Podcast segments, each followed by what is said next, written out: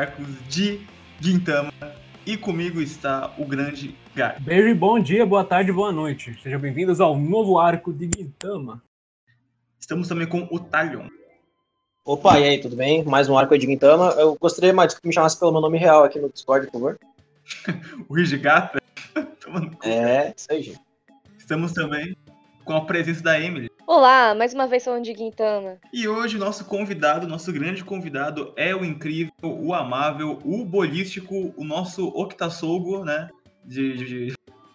O Octasogo da Paraíba, o Hidek. E aí, Hidek? E aí, é, valeu pela, pelo convite, participação pro WJB. E para quem não me conhece, eu fiz o careca do Shinsengumi em Gintama, no live action. E é, é prazer estar comentando aqui sobre um arco que já foi meu favorito. Isso mesmo, tal arco que é o Shinsengumi Crisis. Crise no Shinsengumi, depende de como a gente vai colocar no título aqui, estamos decidindo ainda. Mas, enfim, é, eu queria. Bom, como tem que repetir como sempre, né? O Gard chega e tá lendo só o mangá e o Taka. Caralho, Taka. Obrigado. Taka, tá falando.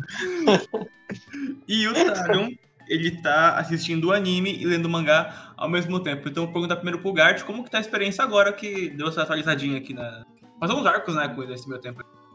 É, eu tô, eu, como sempre dizendo, eu gosto da progressão de, de Gintama. A gente tem alguns arcos específicos que a gente marca para falar. Sendo o arco de hoje, o Crise Shinsegumi, né? Ah, casos de Shinsegumi, casos de família do Shinsegumi.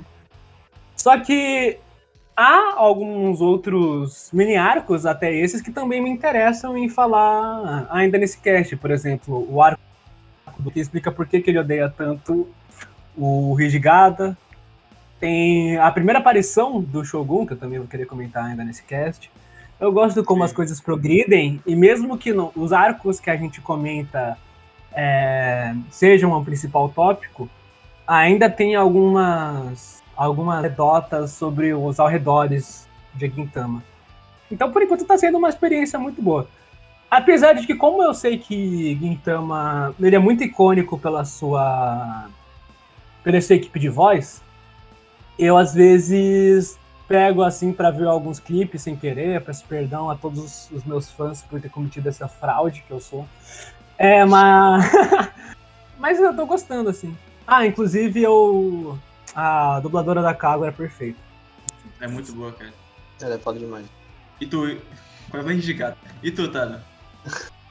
Cara, eu, mesma coisa. É, para mim, Gintama, ele tá progredindo e tá melhorando conforme o tempo vai passando. Acho que muito por conta do que o Sorati vem se encontrando no que ele quer fazer. É, ele, come, ele começou meio experimental ali, até tinha falado isso com o Martin antes, é, ali em Benizakura. E daí, dali pra frente, ele foi só melhorando, na minha opinião, tanto o desenvolvimento dos personagens quanto os arcos, né?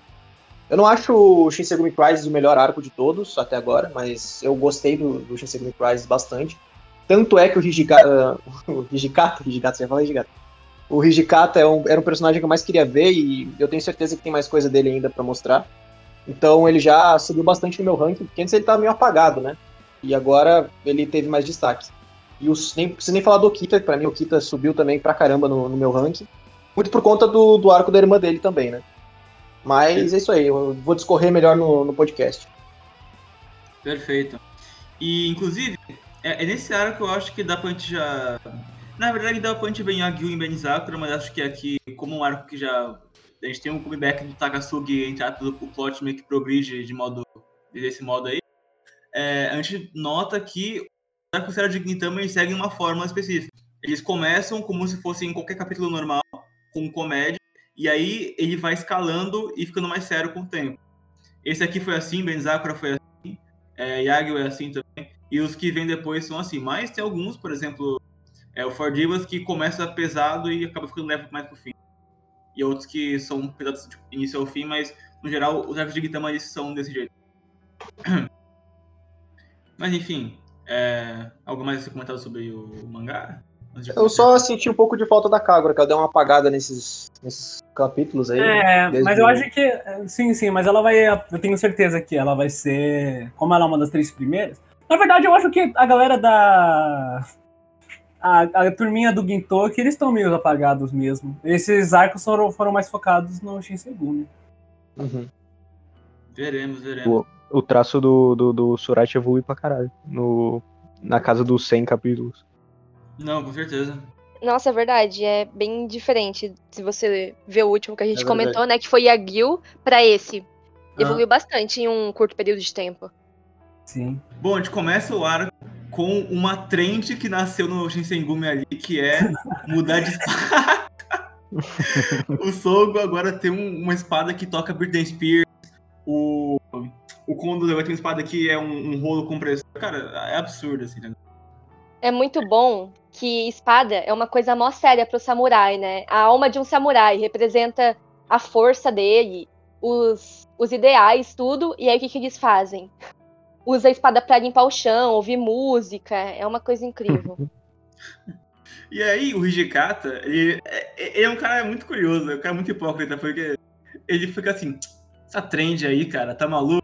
Aí na, na escondida, então, vou querer essa espada daqui, porque né, eu quero me atualizar e tudo mais. Aí, só que essa espada, ele acaba, assim, pouco depois, ele acaba ficando absurdamente passivo e inofensivo e covarde por causa dessa espada. Ele chega um monte de, de, de Ironins e aí, tipo, ele começa a pedir desculpa pra eles, a se rebaixar, falar que ele é um merda e tal. E isso é, é bizarro, isso é uma quebra muito chocante de início, porque a gente conhece o Gigata muito sério, apesar dos absurdos ainda é muito sério. Né? E aí, né, o, quando ele tá sendo humilhado pelos é, arruaceiros, aparece um- uma pessoa estranha que fatia literalmente todo mundo ali e salva o Hijikata. E esse cara é o, o ponto o ponto principal aqui desse arco, o grande, é Kamutrou Itou, né? Mais conhecido como Tsukishima, de Haikyuu. Ah, meu Deus. Uhum. Não, disso. não, não. Viajou, não. É igual ele, gente. Não, é igualzinho é ele. igualzinho, é Sabia que ele igualzinho. É igualzinho ele. Deu a louca Não. no Tsukishima, basicamente. Esse arco. É o Tsukishima em anime ruim, basicamente. Que isso, cara? Esse Meu Deus. nesse mangazinho, né? Que na verdade, ó, é, a capa do volume 1 de Haikyuu é igual a capa do volume 1 de Gintama. E ó, e ó, ó, ó aí, pega, pega, pega. Então a autora copiou descaradamente o Itou, né, gente? Nem fudendo. Meu Ah. Deus. Ah, não. Muda Cara, tudo, né? Não, isso não. muda tudo. Exposed de Haikyuu aqui. Como é que tu não gosta de Haikyuu então, cara? Então, cara, porque é cópia, mano. O que, cara, E aí, cara? Mas não foi só o Itou que a, a autora copiou. Que ela também co- mais? é, copiou o sonho do Gintoki de ser o melhor jogador de vôlei de Edo. Caraca, nem fudendo. Caralho. Não, Furudate, farsa, corre. Odeio essa Dati. Mas enfim. Bom, a gente tem essa introdução do Itou, que é com uma, uma festa, todo mundo comemorando. Logo de cara o Kondo já chama ele de Itou Sensei. Ele é muito competente, ele é um dos valores do Shinsegumi, que é, o cara é perfeito pra estar lá, hein? Hora certa, momento certo. E aí ele, não, não precisa mais de Sensei. Não, mas é o seguinte, a gente vai fazer o Shinsegumi voltar a ser grande, a ser muito foda. Esse discurso absurdo, assim, de que de que ele é um cara foda e tudo mais. E logo de cara, né, para essa posição, para essa competência dele querer sempre melhorar, levanta logo de cara uma suspeita do Hijikata. Então, um pouquinho depois, tem uma interação muito muito tensa e legal. Eu bastante dessa parte do, do arco, que é quando os dois eles se encaram assim, eles passam um, um pelo outro. Você me odeia? Caralho! Porra! Isso muda tudo, cara. E daí, tipo, o Satin faz dois painéis diferentes pra cada um deles, só que na mesma posição, né? E aí eles falam juntos: Um dia eu terei que te matar. Caralho. Você ainda vê o, o destaque do- dos personagens que eles têm com o Itou, respeito. Que ele, tipo, ele não tá muito longe da idade do, do Sogo, no caso. Ele tem, tipo, 20 anos. E tá o, o Kondo, que é mais de 10 anos mais velho que ele, idolatrando. É caralho. Eu acho, acho tão estranho ele chamando ele de sensei, porque o Ito é claramente mais novo. E o Kondo parece bem mais velho do que ele é. Eu acho super estranho, mas mostra aí, né, como ele respeita o Ito e também como ele é humilde, porque se tem uma coisa que define o Kondo é a humildade. É, sim. Não, isso serve ambos para pro, pro, pra estabelecer um, o tipo de pessoa que a gente tem que ver o Ito, pelo menos hierarquicamente, e para reforçar o que a gente já sabe do nosso grande amigo É, Kondo. Isso também é uma referência histórica, porque o, o Itoka Nashita, o, o, Itoka, o Itokashitaro, ele, quando entrou pro Shinsengumi, o cara foi educado e admirado pelo próprio Kondo, né? Tipo, ele falava que ele era muito foda e tal, mas... E tanto que o Ito, é, historicamente, ele eventualmente traiu, né? O Shinsengumi e foi morto por eles. Essa que é a diferença do... Ele é ri- rival do Hijikata também, na vida real. Sim, isso aí que não se gostava. É tipo eu e o Mats, né? É, Não, todo mundo fala, todo mundo fala que Haikyuu copiou Gintama, mas e Gintama que copiou a vida real? Fala. né? É, aí é, É, foda. todos. fazer Arte. história por si próprio, né? A vida imita a arte, né? Eu preciso dizer que até agora eu não entendi muito bem por que, que o Hijikata e o Ito se odeiam. É por causa do. Que era uma ameaça. Era uma ameaça iminente, cara, de roubar É. a posição dele. Vegeta com Vegeta não bate, tá ligado? É, o Kitaíto e o Hijikata tem, uma grande, tem um grande posto pra ficar, pra você ver quem vai ser o braço direito do, do Kondo. E o Kondo tá meio cagando pra isso, mas. Eu acho bem interessante que, ok, o Ito ele queria pegar o lugar do Kondo, a gente acaba descobrindo depois. Mas o Hijikata e o Sogo, eles meio que disputam aí pra ver quem vai estar ao lado do Kondo, né? Eles não, não almejam estar acima dele, eles querem estar ao lado dele pra proteger ele. Uhum. Inclusive, é um ponto em comum que faz eles colaborarem nos arcos, né? Isso eu acho legal, porque sempre acaba. Eles acabam desenvolvendo os dois ao, mesmo tempo. Então, assim, independentemente de quem o manga foque, é, ainda assim vai acabar caindo pro lado do Hijikata ou do, ou do Okita, independentemente do que o arco. eh, de qual dos dois o arco tenha focado, né? Eles não são. Eles são inimigos, mas eles são amigos da mesma causa, né? Né? Ambos querem ser. O próprio mangá fala, né? Ambos querem ser a espada pro coração, que é o coração do Shinsengu. Quem nunca teve dificuldade de, de se dar bem com o cunhado, né, cara? Ca- Isso, vou puxar isso pra fazer um comentário sobre o arco da irmã do, do Kita. A irmã do Kita morreu, né? É a Mitsuba. Aham. Cara, Foi de comes queria. e bebes. foi de arrasta pra cima, não tem como. É, não, foi de. Foi de Foi Que é, Eu gostei bastante daquele. desse arco, cara. O que vocês acharam? Cara, Ah, esse- cara, Eu acho que é o, é, é, em, em Jaco Dramático de Gintama, eu acho que é, é assim, memorável, clássico, um dos melhores, na minha opinião. Se não o melhor, É talvez. é um, é um dos mais memoráveis, porque foi um dos primeiros que, que um personagem morre e que é próximo de alguém que tá sempre ali, sabe? Claro, no Mezakura teve aquele cara que morreu, o Nido, o açougueiro, mas ninguém se portava com ele e ele também não tinha nenhuma conexão com os personagens que a gente já conhece. Agora, a Mitsuba, ela tinha o, a ligação com o Shinse- Shinsengumi, com o Sogo, com o Hijikata, e a gente vê um desenvolvimento da relação deles, eu acho que é por isso que é tão marcante. Sim, esse foi um dispositivo dramático muito bom pra gente saber por que, que o Sogo ele age da maneira que ele age. Sem. É um papo que. É um papo tipo, o Sogo ele era assim. Ele sempre foi um cara meio esquisitão. Mas isso não torna. Mas isso não define, não define toda a personalidade como ele age hoje em dia. Ainda tem coisas no passado que afligem ele e que estão afligindo até hoje. Que é, É, o então. fato dele tentar todo o tempo inteiro matar o Hijikata. Ó, tá explicado aí, porque ele tem uma, uma inveja do, do Hijikata, por, pelo Hijikata ele ser um cara carismático. Isso é reforçado no último capítulo desse arco também. Ele é um cara, ele é um cara carismático que comanda o Shinsengumi tanto quanto o Kondo. O Kondo, ele, apesar de ser a motivação, o Hijikata é quem comanda Quem bota é, ordem, né? as coisas. É ele quem bota a É ordem. muito rígido. Sim, e o Kita, ele sempre quer, ele queria, ter- ele quer ser, né? Ele quer ser o vice-comandante, ele quer ser o cara que faz isso. Mas como o Hijikata, ele é, ele é melhor que o que o Okita em tudo que ele faz, ele não, não consegue fazer nada se não sentir inveja.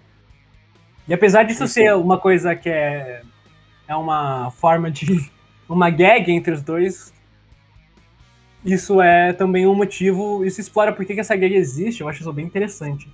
É algo que eu não vejo sendo executado muito bem por aí.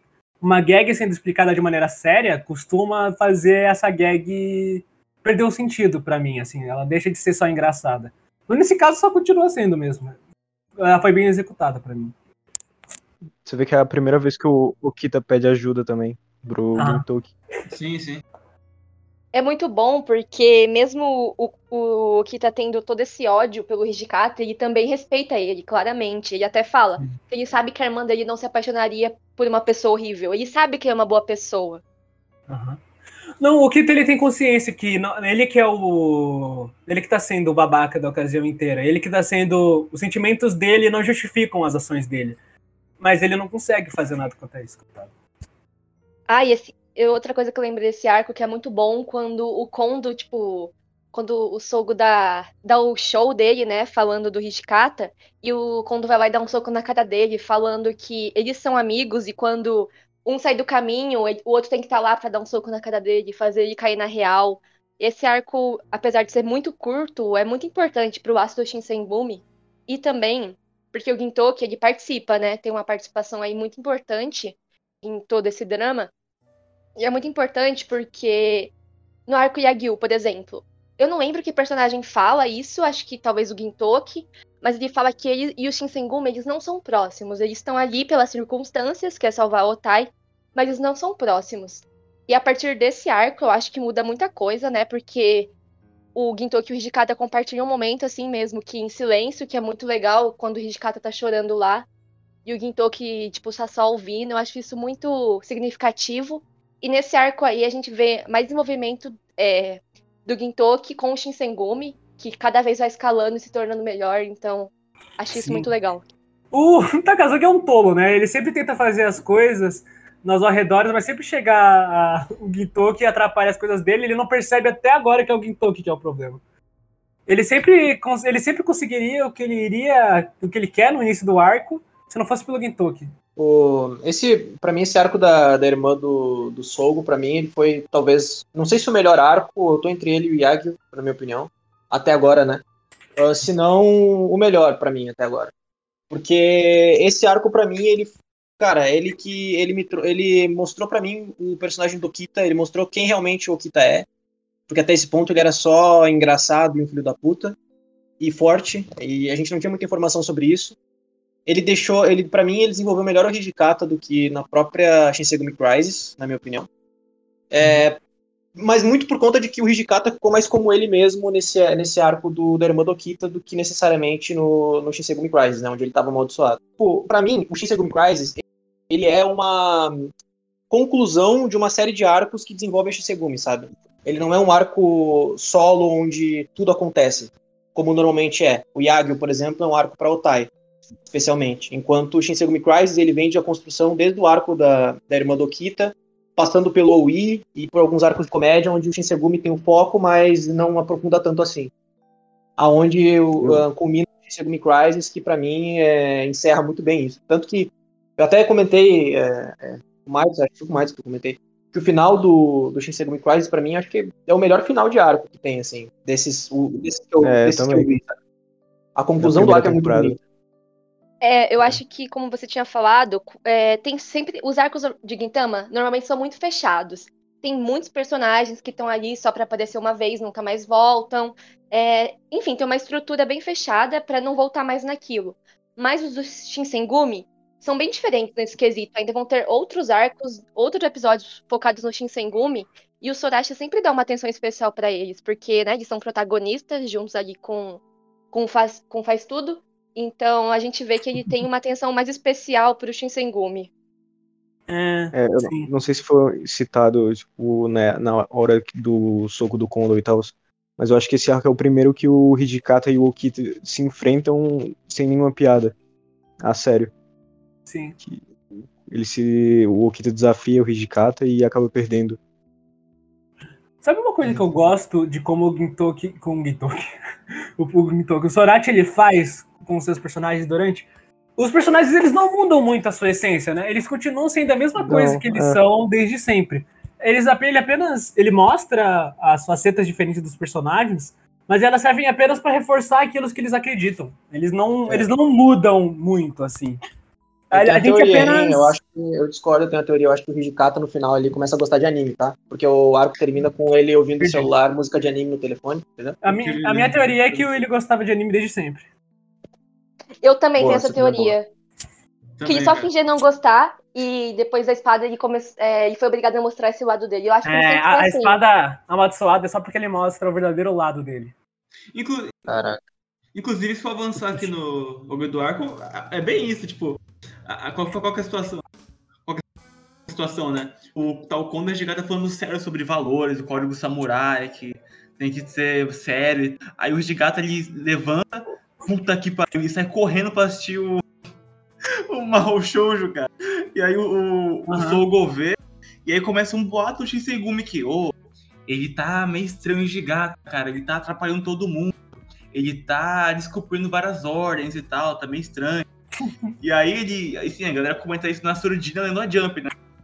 Aí o Hijikata vê esconderijo deles, aí pega a Jump e fala assim, caralho, o Love Ru é muito bom. Aí geral, meu Deus do céu, o que fizeram com o nosso homem?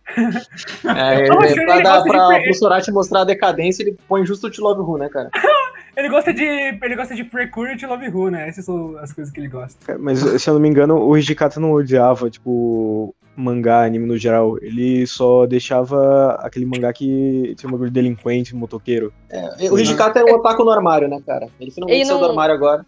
Ele não gostava da Shonen Jump, é só da É. Shonen Magazine que ele gosta, É, né? É, Ele Cara, só como que, permitia como que a Jump deixou, cara? Como a Jump deixou isso acontecer? E daí tem uma coisa, né? O Sogo, quer dizer, o Hijikata, ele vai desabafar pro Sogo da situação dele, da espada e tudo mais. E aí, no fim dessa conversa deles, o Sogo, ele fala assim, ó, vai lá comprar um pãozinho pra mim, vai. E a gente pensa, ah, tá, piadinha, ok, tá certo. Só que daí, enquanto isso, tá rolando uma reunião com todo o Shinsengumi, só que o Hijikata não aparece. E o Ito, o Ito, ele usa isso como argumento pra, cara, o Hijikata ele tá descumprindo ordem, o cara não presta, o cara tá. atra- O cara tá atrasado, gente. Olha que absurdo. Aí é nessa hora que o, o chega quebrando a porta assim. Ô Sogo, comprei o pãozinho e a Jump não tinha mais. Tá vendo? Ele percebeu, caralho, mano, era golpe, velho. Uma das coisas que me surpreendeu esse arco inteiro é que, de fato, o Sogo tentou fazer um golpe mesmo no Hijikata. Não tem. Então, você pensa, não, você pensa, ah, não, deve ter um plano por trás. Não, ele realmente tava traindo o Hijikata e foda-se, entendeu? Cara, eu, eu fico. Até agora eu fico, eu fico. Eu tava me perguntando isso, assim, se tipo, isso, isso foi só uma gag, ou se, tipo, e no momento crucial ele ajudou o Hijikata, ou se, tipo, ele realmente tava traindo o Hijikata, sabe? Ah, é, Eu, mas pra mim, não. cara. É, Cara, então, mas eu tenho mim, uma, é- tem uma cena que pra mim mostra que isso foi ambíguo.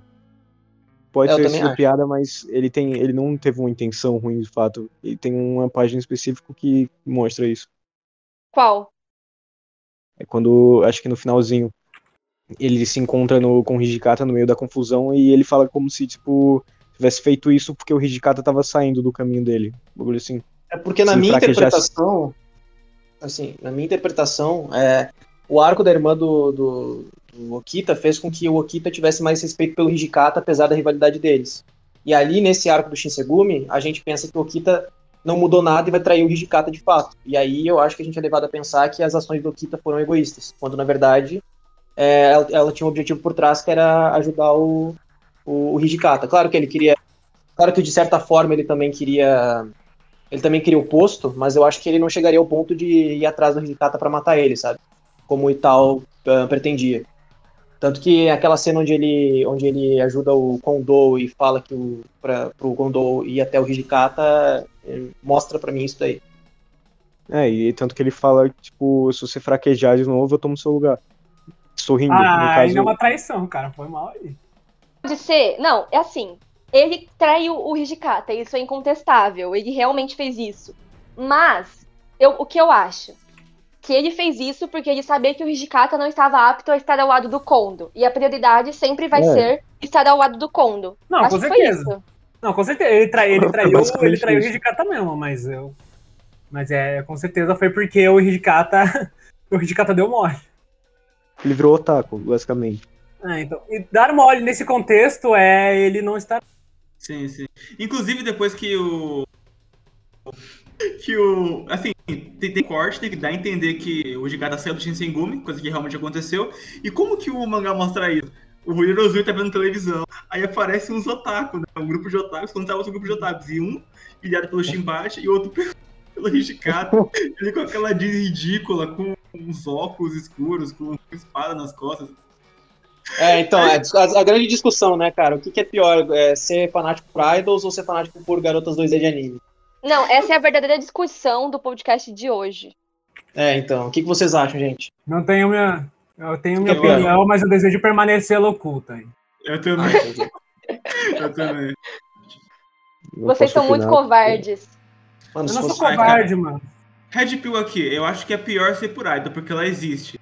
E daí tu criou uma pessoa física. Se não existe, foda-se, cara. É só tu, tu ter que superar Não, essa eu vou- eu barreira, vou cara, aproveitar- porque- Vou aproveitar para opinar e fazer uma crítica social aqui, que eu acho menos, eu acho pior para idol, porque a indústria idol japonesa é muito tóxica, é, tem os seus cânceres como um abuso das celebridades, exploração infantil também, então eu acho que é menos pior pro anime, porque é simplesmente o desenho. É isso aí. É tudo da É. minha. Cara, pra mim Também é tudo, ninguém- tudo a mesma coisa, sinceramente, mas. Idolatrando 2D, você passa vergonha? Sim. Mas no fim do dia, ninguém é afetado por isso, sabe? É, Quando é exatamente. Só 3D é diferente. É.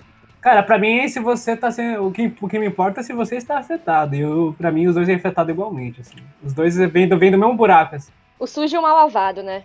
E aí, É. né? O Ishikazu ele pede ajuda pro Yorozuya, né? E eles vão atrás de quem? Da Tetsuko, que era do arco do Benizaku. O que você acharam desse comeback aí, ô? Cara, tá? É, é aquela coisa, eles precisavam, ele precisava de um personagem que é uma. Ele foi introduzir um personagem que era um, uma especialista em espadas e usou ela no, no momento que ela tem que ser usada, né? Eles tratam de falar sobre espadas. cara, muito foda. foda. E do Foreshadow. Não, mas porra, eu. Eu não, eu não esperava ela aparecer. Quando ela apareceu, eu fiquei olhando um tempo ela e falei, cara, que eu conheço essa personagem aí, depois eu lembrei quem é. E eu acho, eu acho legal isso, porque do nada aparecem uns personagens que a gente esqueceu que existe, que nem, cara. Eu tô lendo um mangá de boa, aí do nada aparece aquele alienígena. Mano, nossa, caraca. Hato, Toda vez que adoro- aparece- Rata. Do nada aparece esse alienígena, cara. Do- no capítulo. Eu começo a rir, porque, tipo, eu não espero que ele, que ele apareça naquele ponto, sabe? Uhum. Tanto que teve, tanto que teve várias, vários capítulos ali que ele, que ele acho que tem até no, no anime, se não me engano, tem uma abertura onde aparece ele bebê, muito foda, inclusive. Quem não chorou nessa abertura aí quando viu o, o alienígena bebê, cara, muito foda. Mas Eu acho que é no- eu no sempre encerramento. gosto quando ele traz É os no personagens. Engine 9, né? Que Sim, a tipo, engine, é, é, tem, o, tem o Redouro né? Criança. É todo caraca. mundo criança. Essa engine é linda, viu? Vou ser sincero. Sim, É pior sim. Ela vira abertura, no caso, nesse arco, né? Não, Uhum. sim, sim. Daí, é, a Tetsuko revela que essa espada era de um Hikikomori que, que odiava a mãe que matou ela, coisa do tipo. Ah, sendo que, tipo, pensa que a história ela, passa ma- muito... ela matou ele, tá ligado? sim, sim. Muito... É, como, Mas que a história como as maldições funcionariam se fosse uma sociedade moderna. Exatamente. E aí transferiu pra espada no espírito otaku, tá ligado? É Cara, isso é bom. muito bom. Entendi. E aí- espírito otaku dele. E aí eu acho que é no, no ponto logo depois desse que o arco toma mais seriedade, porque o Yamazaki ouve a conversa do, do Ito, que ele fala que ele quer matar o Kondo e tomar o Shinsengumi, né? E daí o Yamazaki acaba caindo numa emboscada, é descoberto e morto por quem? Entre aspas, morto, né? Pelo Bansai, que era o carinha que tava embenizado Cara, eu com tava... do. Eu tava esperando o Bansai aparecer, já tinha. Desde o, desde o do primeiro arco, eu tava esperando o Bansai aparecer, porque eu tinha gostado do, do visual dele. E aí o, ele luta com as cordas do. Como é que é o nome do bagulho que ele toca mesmo? Shamisen? Shamisen, é. Com, a, com, a- com as cordas do Shamisen, cara. E no fim das contas, ele não é mal, cara. Olha só que lindo. Final ali dele falando que queria ouvir mais as vozes do. Do, do Gintoki e do. E do Takasugi, né? Takasugi não. Deixa eu falar que eu vi esse cara e e não reconheci ele. De Eu só, só soube que ele era um cara do, do Takazuki porque falaram, né, que ele tava em Benizaku. Eu quero perguntar pra vocês aí também. Ou quando vocês viram que o Yamazaki, entre aspas, morreu, vocês acreditaram? Não, Eu, eu acreditei. Não. Eu, eu juro que eu acreditei. Não, eu, eu duvidei que ele ia matar o Yamazaki. Primeiro porque nesse ponto ninguém ligava tanto pro Yamazaki. Segundo porque o Yamazaki até agora só tinha aparecido pra comédia. E terceiro porque eu achei muito óbvio a morte dele. Normalmente quando o Sorati vai matar alguém, ele mata, ele deixa bem claro que a pessoa vai morrer, assim. Eu não, achei, eu não achei que ele ia morrer porque. Ele é tipo protagonista de Gintama, seria tô esperando até hoje o momento que eu, que eu vou me apegar ao Yamazaki. Já terminei o anime, já tô lendo o mangá. Ainda não aconteceu nada, tô Você é esperando, um hein? monstro. Você Confia é um aqui monstro. agora, Desculpa, confia aqui gente, agora. eu não gosto do Yamazaki. Eu queria que ele tivesse morrido nesse arco. Isso, cara. Não, não, quando, quando não lançar a novel do Yamazaki, você vai parar de falar isso. É verdade, é verdade. Yamazaki Hetsuden, né, cara? Cara, Ah, e aliás, ah, eu o que eu curto no Banzai é que ele vai escalando, que eu não sei se vocês lembram, ou se a minha, minha memória tá falhando, mas ele aparece primeiramente como, é, como produtor musical da Otsu. Ah, ele só aparece. Um bagulho assim, ninguém lembra dele, só fica de canto assim.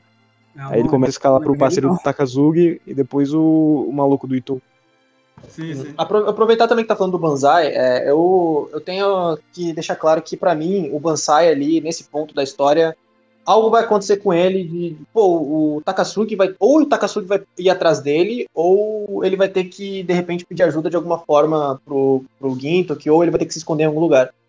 Porque ficou bem claro ali que ele não, que ele trairia de alguma forma o Takasugi. O Takasugi não é burro, né? Pelo menos até onde eu vi. Então, eu não sei, cara. A- a- cara, eu não sei, cara. Se, for, se, for, se eu fosse apostar em um vilão pra se fuder nesse ponto, seria o Bansai. Anti- Anti-herói vilão. Quando, quando eu tava assistindo com o meu irmão, Gintama, a teoria dele era de que, de que o Bansai ia ser o vilão principal em algum momento da história. Você já viu que alguém É vai se tipo. Aizen, né? Tipo, Aizen. Tipo, Tipo Aizen, Aizen, Até agora gente. que o Aizen ser o vilão da história. cabelo pra trás, óculos, mano, igual. tá? Eu acho que o final do, do- desse arco mostra como ele, era, ele é muito próximo, provavelmente, do, do Takazugi, porque ele mostra saber sobre o passado do, do Takazugi e do Gintoki. Ele chega a falar pro Gintoki sobre ele. Ele tem muita cara de quem não tem nenhum amigo, Takazuki, mano. Parece um cara É, a impressão que eu tenho é que o Takasugi, ele, ele gosta muito do, do Gintoki ao ponto de que ele quer que o Gintoki fique vivo, sabe? Essa é a impressão que eu tenho. Mas ao mesmo tempo, não é- nas ações dele não demonstram isso. Eu tenho a impressão que ele quer muita atenção do Gintoki e não tá sabendo pedir, cara. Cara, toda, o que eu quero ver, mano, é o pai do Gintoki, que pra mim o pai do Gintoki é aquele cara de cabelo branco que ensina eles na escola, cara. Esse pra mim é o pai do Gintoki canonicamente na minha cabeça, beleza? A qualquer momento. Pra mim, é, o cabelo branco, o pai do Gintoki é, sei lá, o Gojo. Gojo. Foda. O pai dele é o Gengai, tá ligado? O Kilo, o Kilo. Não, o Kilo é o filho do, do, do, do Gintama. É o filho do Gintama. Né, cara? Aí o Hijigata, ele implora. Assim, eu vou que a Emily postou, eu fiquei rindo assim. Mano, o Hijigata falou assim: Eu vou pedir pela última vez. Yorozuya, proteja o Sensei. Cara, essa porra de prometer por uma última vez, cara, a galera fala, tipo, por mil vezes no mangá inteiro. É sempre assim, velho. E fala assim, o Shinsengumi, principalmente, eles sempre falam, esse é meu primeiro e último pedido. Nunca é o primeiro e nunca é o último. É muito engraçado. de cuzão, cara. Cara, mas isso, isso reflete bem o Sorati, quando ele vai anunciar o final da obra. Ou a Sunrise Não, também. Exatamente, cara. Nunca, nunca chega Ah. a qualquer momento. É, sempre anuncia que vai, é o último episódio de Gintama, e não é, porque desce a Shonen Jump gigante e fala que não é. Ó, e outra, uma coisa que eu quero ressaltar também é que o que me falta pra eu me apegar 100% a Shinsegumi e tornar os personagens da Shinsegumi marcantes pra mim é descobrir como que aconteceu o encontro do Hijikata com o Kondo e como que eles se tornaram o que são hoje. Por que, que o Kondo é tão especial pra eles no passado? Talvez um flashback, não sei. Mas eu, eu gostaria de ver isso, sabe? Porque eu tô com uma, uma expectativa sobre, sobre essa questão aí já tem tempo. E isso foi reforçado nesse arco. Veremos, veremos, veremos. E aí, aparecem alguns soldados do Shinsengumi e avisam de modo desesperado pro Hijikata. Mano, Yamazaki morreu, velho. E agora, porra? E aí começa o que é o segundo ato do mangá. Do, do mangá não, cara. O segundo ato do arco, né? Que é quando começam as lutas ali. Que é quando o Itou tá no trem com o Kondo. Chega de traidor ali. E aí o Kondo, ele é emboscado. Porque, né, vão matar ele. E o Kono fica relaxado, de boa. E fala assim, mano, para de graça. cara. Por que vai ficar vivo então? Aí abre a porta assim, tá o sol com sangue nos olhos, cara. Esse não foi o contrato. Caraca, essa cena do. Cara. Nossa, do. Cara, aí, aí o Okita subiu no meu ranking de um jeito, assim. Isso mudou tem tudo, um- cara. Mandando que o foda é que eles não descobrem do, do Kondo que tem alguma coisa errada no Shinsengumi pelo, pelo aviso dos caras. Eles simplesmente são do Itou. Eles tentam matar o Hijikata. E o Yorozui acaba salvando eles numa cena meio cômica, meio de ação. Não, eu acho, acho muito engraçado que, beleza, os caras tentam matar o Hijikata, salva ele, aí eles entram no, no carro e, convenientemente, o- os homens do Ito começam a descrever o plano, com detalhes do que, que eles vão fazer. Isso é muito. Mano, isso é muito anime, velho. Por que, que eles estão falando isso? Tipo, eles não conversaram sobre isso antes, tem que falar isso agora. É muito Alô, é, tosco. o plano é o é seguinte, muito vocês- tosco. Vocês fazem isso, faço isso, e o objetivo é isso. Ah, e ninguém pode descobrir isso, tá? Aí o Guito que pega lá o, o microfone lá e fala assim, galera, aqui é o Hijigata, vão lá salvar o Kondo nessa porra aí agora, galera. Ele começa a brigar com o Hijikata e eles, é, por causa da covardia dele e o volante fica pra Kagura. Não, sim. É muito bom, cara. Kagura Daí linha é o- bom. Daí o Yorozu tenta fazer o. O acordar, mano, vai, faz alguma coisa, faz alguma, faz alguma coisa. Aí o, o Kitoki olha da cara dele, manda a Red Pill. Mano, cara. Caralho. Daí o que acontece? Aparece mais soldados do que Heitai, né? Aí indo pra batalha de carro, todo mundo. Só que daí sobe uma fumaça e tá o Hijigata falando que ele é o vice-comandante. Caralho, meu Deus. Ele Caraca, ser- cara, eu não posso ver o personagem Ed que eu já tenho que colocar ele meus favoritos. Foda-se. É, a Eda do Hijikata tentando se tornar o Zoro. Você vê também que o, o Kondo parece o bobão e tudo mais, só que ele acaba se aproveitando da, da metáfora da bandeira do, do Itou, com as cores e tudo mais, pra explicar como é a relação dele com o Shinsengumi, Com sobre a sujeira e tal. Ah, é verdade. Eu acho que o Kondo é muito pouco valorizado pelas pessoas. Ninguém entende a grandiosidade desse personagem. Eu acho Não, que ele é muito bom. nesse arco, nesse arco a gente tem só uma palhinha do que ele significa pros outros e, bom, se ele é tão admirado, obviamente tem um motivo e eu acho que as pessoas deixam ele passar porque ele é um personagem muito cômico, né? Ele é um dos mais, tipo, mais idiotas que tem, mas quando é pra ser sério ele é muito bom. Sim. Gintama, Gintama é cheio de idiotas, de idiotas amáveis, cara. É todo mundo, É, no caso. Até Uma o das coisas que eu mais gosto no Kondo é o fato de que o, que o Kondo, ele justamente ele tem essa, essa parada de ser cômico e parece às vezes que ele é muito imaturo, mas isso é só uma faceta dele, como ele realmente é, é, na verdade, ele é um cara que se preocupa com os outros e ele fala as coisas certas, né? Ele sabe o que tem que ser feito. Uhum. E quando ele erra, ele não, ele não, tipo, ele não tem, ele não tem medo de dizer que ele errou, sabe? Ele segue em frente do, da, da melhor forma e tenta compensar isso de algum jeito. E por isso o Kondo que- sempre bastante responsável pelo que acontece com o Shinsegumi. Eu acho que vai ter talvez algum arco onde o Kondo vai mostrar realmente ao que veio, sabe? É, Ah, vai. Ele mantém a calma o tempo todo, é, mesmo cercado por milhares de traidores, quer dizer, É. centenas de traidores. Ele Cara, tô vendo aquela cena, assim. não tem uma cena cômica. Mas, Não tipo, é até um. tô vendo a cena, cara, onde o Kondo vai dizer, cara, é minha vez de proteger vocês porque vocês me protegeram até agora. Nossa, caraca. Pra mim, o. Cara, pra mim, o Kondo, ele fica. Ele tem que. Ele sim. Eu acho admirável como ele. Ele é uma pessoa admirável, mas ele sempre é a princesa que precisa ser resgatada, cara. A nossa heroína de Shonen, gente. Nossa, É porque, sendo honesta, assim, o Kondo, ele não é bom nessa questão de luta, entendeu? Ele, É o ele carisma. sempre... Exatamente. Ele, ele, eu acho que nem tem alguma cena de luta com ele. Tipo, só aqueles momentos rápidos, né? Que eles gira a espada e alguém morre e tal. Mas, tipo, cena pra valer de luta, eu não lembro de nenhuma do Kondo muito memorável. Mas eu acho que isso é um toque de Gintama, né? Tem muitos personagens bons que não tem nada a ver com, com cenas de ação. E eu acho isso legal. O Shinpachi, por exemplo. É. É, o Shinpachi. É, o Shinpachi, ah, o Shinpachi tem um momento foda, viu? Quando, quando tem o encontro do Hikata com o Kondo, é, ele fala que o. Cara, o Kondo, você é a alma do Shinsengu, você é a espada que eles deveriam proteger e tudo mais. É, tem esse discurso muito bonito por parte dele. E daí é, rola essa transição, o Bansai e o Itou vão de moto, não tanto, eles vão de moto em busca do, do oponente. Aí divide, né? Fica o Hishikata contra o Itou e o Gintoki contra o Bansai. Vamos focar no Bansai primeiro com o Gintoki e tal. Daí o Hishikata vai, vai, vai pra cá. É, a gente já falou bastante do Bansai aqui, só que daí, obviamente, qual que é o plot twist? O Itou era uma ferramenta do Takasugi, porque daí ele ia fazer o quê? O Shinsengumi vai falar, vai ter uma guerra no Shinsengumi, eles vão se autodestruir, aí eu entro, aí eu tomo Edo, Isas, Isas, é o Chaves nessa porra, é o Chaves, o Takasugi é o Chaves. Ele se empolga no... Cara, é foda, mano. E o Takasugi manipulou bem o Itou, né, porque ele fez parecer que os ideais dele eram o mesmo, né, mas É tipo uma cena enquanto eles estão na moto e tudo mais, que vai começar o confronto. O Bansai solta aquela que o, o som que tá emitindo da alma do, do Hijikata é um rock and roll e o do, do Itou é um heavy metal. Aham. Eu gosto dessa metáfora do- da batida, assim, do ritmo. Eu gosto como toda vez o.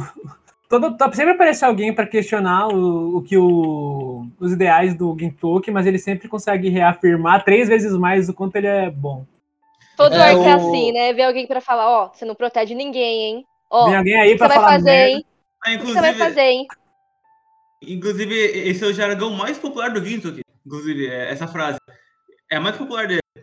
O que eu quero proteger nunca mudou. No, no mangá, a tradução é uma bosta, velho. De verdade, perdeu tudo. Sem querer Ficou ofender aí quem, quem traduziu, eu nem sei quem foi a Scan que traduziu, mas tava uma bosta. E. É tanto E que no anime- esquadrão de acampamento. Nossa, velho. Sim!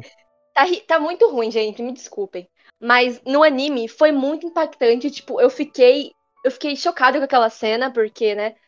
A gente descobre que o Gintoki, eu acho muito bom que ele fala que ele não tá nem aí pra essa questão nacionalista, de proteger o país, isso. de proteger samurais. Gente, acho isso incrível, porque fala muito sobre o Gintoki.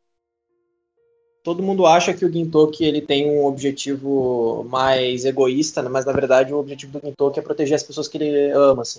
Tanto que ele cobra É. pelo trabalho dele enquanto ele tá fazendo o trabalho dele, mas a impressão que dá é que mesmo que não pagassem, ele faria do mesmo jeito, sabe? É, ele tá. Ele se sente pago só pela satisfação da proteção das pessoas que ele gosta. Aham, Inclusive- então, Tanto que também. o Inclusive, no não final pagou. desse arco. Sim, é isso que eu ia falar. Inclusive, no final desse arco, a Kagura até fala, e eles não pagaram. Aí o Gintoki, ah, não tem problema, a gente cobra, cobra, ah, cobra depois. Eu acho isso. Acho Muito isso legal. Ó, foreshadow, Tipo, será? Será que eles vão ficar devendo? A gente. pro- Não. Ele, ele fala, tipo, a gente vai extorquindo eles pouco a pouco ao longo do tempo, tá ligado? Sim. Acho de juros mesmo. Não, mas, mas- mas, é, ficou 100 reais. Não, ficou 200, pô. Ficou 200. tem que pagar. muito É igual a. Nami. É igual a Nami. É. a nossa Nami. O foda da- é que, juntando com a parte que ele fala sobre o Hijikata ter a alma do rock and roll e o Itou do heavy metal, quando ele vai eh, confrontar o Gintoki, ele aproveita para falar disso com- sobre a personalidade do, do Gintoki também. Que ele não, ele não consegue determinar um gênero para a alma dele. É como se fosse eh, barulhos aleatórios de um homem bêbado, porque não tem algo em si que molda. Sim, sim. Eu acho isso muito bom, porque ninguém. Todo mundo fala que não consegue entender o Gintoki, porque ele realmente é uma pessoa difícil de entender. Ele é sério, mas ele não é. Ele se importa, mas ele não se importa. É difícil de definir a pessoa que ele é. A linha do sério não é algo muito. Não é uma linha objetiva, né? Com, com o Ginto aqui. É tudo muito abstrata. Gostei bastante disso. A batalha a gente falou meio que. é, já antes do Bansai, então acho que por aqui foi só esses três acontecimentos e tal. A frase, é, o ritmo e tudo mais. E aí essa batalha acaba. Já a do Ito com o Hishikata, acaba que no meio disso, é, quando o Ito ele acha que ganhou, o braço esquerdo dele tá cortado, né? Ele perde o braço esquerdo dele como se fosse nada. É... Cara, eu fiquei chocado quando lembrei do braço, não. Eu sobrevivo com a hemorragia, né? cara? Ah, foda-se, né? Não, aprove- eu vou aproveitar isso pra falar que esse é o arco mais fudido na questão irrealista dessa obra, porque o tanto de gente que podia ter morrido em 500 cenas diferentes É. não tava brincadeira aí. O Gintoki derrubou a porra de um helicóptero com uma espada de madeira, velho. Como que, é como foda, que isso é mano. possível? Não, Cara. foi uma cena foda. Mas é aí que a suspensão da descrença tem que desligar, hein, Gitama? Porque a partir disso, é, é, é- entendeu? É bagunça. É É, bagunça então, total, cara. Isso que não tem que levar a sério esse bagulho de. Cara, o- as, próprio tem- Não, ninguém as- leva a sério. as lutas são muito mais simbólicas do que de fato, mano. Fulano ganha de fulano, ganha de fulano, mano. Cara, Não, é. é mais forte, tá ligado? Não existe. Discutir Power Scaling em Gitama é, é existe. coisa de idiota, porque não, não existe, literalmente não, não, não existe. Eu até lembro. Eu lembro que o Sora, é, perguntaram pro Sorachi quem era, o, quem era mais forte entre o Sogo e o Hijikata, e ele falou que depende das circunstâncias. Então, assim, eu acho que serve pra qualquer personagem. Qualquer porra é assim mesmo, sabe? É, eu tenho uma coisa a comentar sobre a arte do Sorati. Ele escolheu uma, uma sequência de ação que precisaria de uma, de uma técnica de, de desenho que ele não. que ele precisaria. que ele precisaria se dedicar, né? Porque é uma luta no meio do, do trem, num helicóptero. São, são necessários alguns ângulos, algumas posições, alguns cenários que o Sorati ele não tinha praticado muito até agora, né? E eu acho que ele fez bem, cara. Sim, a geografia é muito. Não fica nem um pouco confusa, né? Como você tá. É, é, eu fiquei muito. É muito claro o que tá acontecendo em cena, assim. E é Apesar de. Uhum. Apesar de Gintama não ser muito proveitoso em coreografia, dá pra entender muito bem o que tá acontecendo, cara. Não, com certeza. Uma, uma coisa que eu acho que, nossa, ficou muito brabo foi quando o Okito ele foi. Ele foi introduzido no combate final, né? Quando ele trai de novo, entre aspas, trai, né? Porque ele nunca jurou nenhuma lealdade. O Ito, o, ele faz um corte assim na, em alguém que se aproximou dele, e o sangue que se, que se espalha, ela faz. Ele forma o. o- a onomatopeia dele chegando. assim. A Sunrise mostra que ela tem os favoritos dela. Porque no anime é muito. Não é tão diferente do mangá, mas eles deixaram o Sogo muito mais. Sei lá. Ed. É mais psicopa- gráfico, é, Ed. né? É, então. É, deixaram o vagão cheio de sangue e ele lambendo o sangue, não lembro. Todo sangue é o olho vermelho eu sempre vejo o Sog como Ed, cara. Pra mim o foda, é Ed. muito foda. E, e o sangue cai na placa, tá ligado? É, ele vai falando tipo uma frase de efeito que eu acho que não tem no mangá, que é devagarzinho, até chegar no final e o sangue na tela. O Sog, o Sog é muito Ed pra mim. Pra mim ele só não é mais que o Takazugi. No Takasugi é o Afro. É, o Takasuga eu ainda não vi muito dele pra dizer. Não, mas mas dá pra- parece ser Ed pra caramba, né? No Sogo dá pra perdoar que ele é uma criança, basicamente. O Takasugi não. O cara com 30 anos da co- das costas querendo ser emo, pelo amor de Deus, arranja um emprego. É, mano. Mesmo de Quanto- dois quanto- já, tá quantos empregos o Takasugi já teve? Cara, você tá pedindo pra um terrorista arrumar emprego, tá ligado? O emprego dele é acabar com a nação. É, o emprego dele é acabar com a vida das pessoas, cara. O emprego dele é tentar. É tentar ter a atenção do Gintoki, cara. Mano, o plot twist, ele não quer destruir o mundo, ele tá fazendo tudo isso pra chamar a atenção do Gintoki. Cara, pra mim é isso. Tudo que ele faz, tem o Gintoki tá no meio e ele sempre. O... Ah, mas aí, é, quando o Ito ele tava caindo e ele pensa, cara, eu não posso morrer, não posso morrer aqui. O Kondo, que era quem ele queria trair. E aí, nisso, os olhos se abrem, que ele percebe que o que ele queria sempre esteve lá. As conexões com o Shinchigumi. Conexões pessoais. E aí vai revelando o passado dele, porque ele era uma criança que queria chamar atenção em todo mundo, ser o melhor e tal. Só que no fim não conseguiu o que ele sempre queria, que eram conexões sinceras que era pessoas que ligassem pra ele, que era realmente amigos verdadeiros. Ele percebe no finalzinho que e- ele teve aquilo, mas ele não, não soube enxergar, né? E é isso que marca essa luta, essa entrada das lutas, né?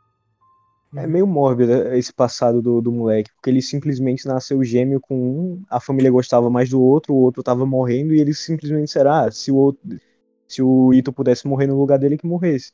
É, Deixar faltou a atenção do pai, isso aí. Eu vou te dizer que o Ito, pra mim, ele começou como um personagem, sei lá, meio repugnante, e aí eu tava achando ele meio avulso, até chegar a parte final ali do flashback dele e tal, onde explicou bastante da, da história dele. Cara, eu me relacionei bastante quando na minha- na- no meu auge da adolescência, eu, eu consigo me relacionar com o passado dele, no auge da rebeldia, cara, é, realmente, sei lá, cara, pra mim, se esse personagem tivesse, já estivesse no, no, no, numa- durante algum, mais alguns capítulos, eu acho que talvez eu até tivesse chorado pela Que o Sorachi ele tem uma habilidade muito boa de transformar premissas meio bobinhas, assim, em coisas grandes. Por exemplo, ah, um cara que era malvado, mas na verdade ele só queria amigos. Isso aí não é novidade e, sim, falando de forma curta e grossa, é uma coisa idiota. Mas a forma que, que o Sorachi constrói é muito boa, você se sente envolvido, sabe? Eu acho que ele pega bastante dessas premissas idiotas e transforma em coisas grandes, porque ele realmente é um bom escritor. Sim, sim.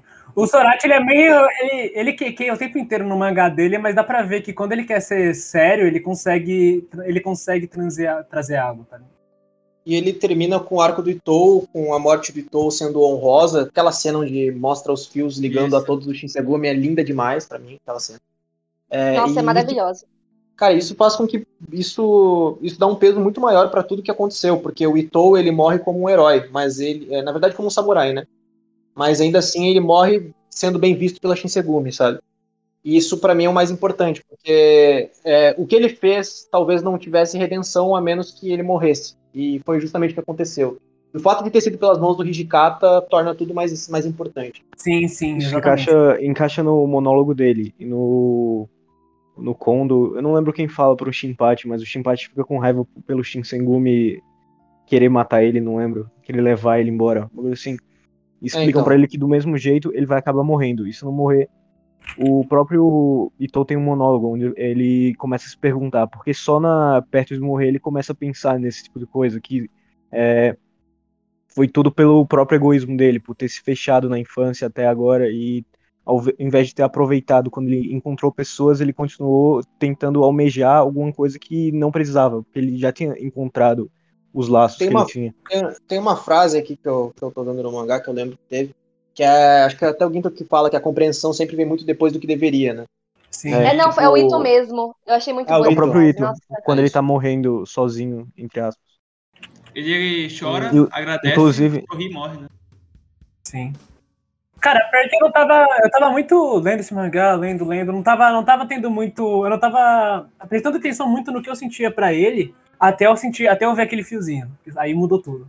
Fiozinho, Nossa, não, eu não chorei, mas agora eu tô quase chorando lembrando. Meu É Deus. verdade, cara. É, Ito é muito bom, ele gente. não- Eu não consigo, eu não consigo. Cara, apenas reforçou o que ele disse, cara. Ele achava que ele já tinha entendido tudo, mas literalmente no último momento da vida dele, ele entendeu o que realmente importava. E apenas isso apenas reforçou com os dizeres do, do Gintoki, né? O que ele queria, o que ele queria nunca tinha mudado. É, ele mostrou pra gente que o Gin- verdadeiro Gintama são os amigos que nós fizemos pelo caminho, né? cara? Literalmente. O verdadeiro Shinsengumi são os amigos que nós fizemos ao longo É. do caminho. Você vê que forma um paralelo esse monólogo dele do, com o Gintoki, quando ele tá sendo puxado pelo Bansai. Ele fala que tá sendo puxado é por trás e por frente, porque atrás tá as cordas do Bansai e na frente são os laços que ligam ele às pessoas que ele quer proteger. E, é, E eu ele, é, e ele só consegue ver é esses paralelo. fios depois, né? Cara, isso Aham. tudo é muito. Toda. Esse arco inteiro é. Shinsengumi Crisis, né? Uma, uma, cri- é uma crise sobre a, sobre a identidade das pessoas do Shinsengumi, uma coisa que o Gitoki passou, passa todo o arco, em que eles, em que eles tenha tudo neles questionado, né? E Sim, o uhum. Gintoki, o Gintoki, ele, e o Gintoki ele resolve a identidade de cada um, reforçando que, cara, o que vocês querem não muda. E isso é o suficiente para eles continuarem sendo quem eles são. Então, o Hijikata, o Okita, o, o próprio Ito, todos eles tiveram o que eles queriam de verdade questionados, né? Com certeza. Quem eles são questionados. Uma coisa que, que eu achei muito foda quando o Kondo salva o, o Ito, né? Que ele fala, ah, você vai salvar mesmo alguém que, que te traiu? Ele fala assim, ah, é, se tem alguma crise acontecendo, a culpa é sempre do comandante. Então. E ele fala que ele não serve pra ser líder, que o, o Ito seria muito melhor que ele. E eu acho isso muito foda. Gosto Sim. demais do Kondo. Também. O próprio, é verdade, até o próprio Kondo ele teve a sua. a sua. o seu dizer quem ele é questionado. Apenas para depois ser reafirmado que ele é de fato um bom comandante. Não, É, o, até, até o Shinpachi não tinha entendido direito as ações do Kondo naquele ponto, né? Mas o Kondo era o que mais estava sofrendo ali justamente pela, pela situação que estava se encontrando. O, o Kondo ele conseguiu avaliar a situação com maturidade. Mas numa parada de One Piece, ele pode não ser o mais forte, ele não é o cara que balança melhor a espada, ele não é aquele que é melhor pra comandar mesmo militarmente, mas é, ele é aquele que consegue unir todos. Caraca. Sim, sim. Isso É que torna verdade, ele é a mesma, me- mesmo paralelo, é verdade. Ah, e depois disso, né, a gente tem o momento onde o Bansai e o Takasugi conversam, né? Como vocês já falaram antes, que realmente o plano do Takasugi foi pro caralho, porque ele não se envolveu nem um pouco, ele só deixou a bomba explodir e não foi, porque, de novo, quem atrapalhou foi o Gintoki, né? E aí é revelado que o Bansai não matou Yamazaki porque ele se apaixonou pelo ritmo do segundo. Ele curtiu o ritmo dele, falou, não, cara, eu não vou te matar não, cara, porque eu curti seu ritmo. Quando o Takasugi questiona pro Bansai o que, que o Gintoki falou, Daí ele fala sobre o que ele protegeu ele ter mudado. O Takasugi muda de expressão, ele fica tipo assim, sério, puto, assim, e tipo, é só isso. Aí eu gosto desse detalhe, porque ele, ele ficou sorrindo durante esse momento inteiro, mas quando o Bansai falou, ele parou de sorrir. Na hora, assim. Não, é o. Gintoki é um ponto sensível pra ele. E voltando no que eu falei lá do dele do Bansai provavelmente ser ouvido do Takasugi, o que aconteceu com eles na guerra. O próprio Bansai fala enquanto luta com o Gintoki que não tem motivo pra ele estar fazendo isso tudo, já que aí aparece um, um quadro, eu acho, com o Gintoki jovem na guerra e fala que ele já perdeu o que ele tinha que proteger antigamente. Cara, mas assim, um comentário, um comentário por cima enquanto você pensa. Eles sempre estão pensando que o que o Gintoki ele de fato tinha perdido tudo, que ele era um caso perdido, mas ele, mas a vida dele continuou, né? E ele conseguiu fazer novos. Ele parece ser um cara que perdeu muito na vida.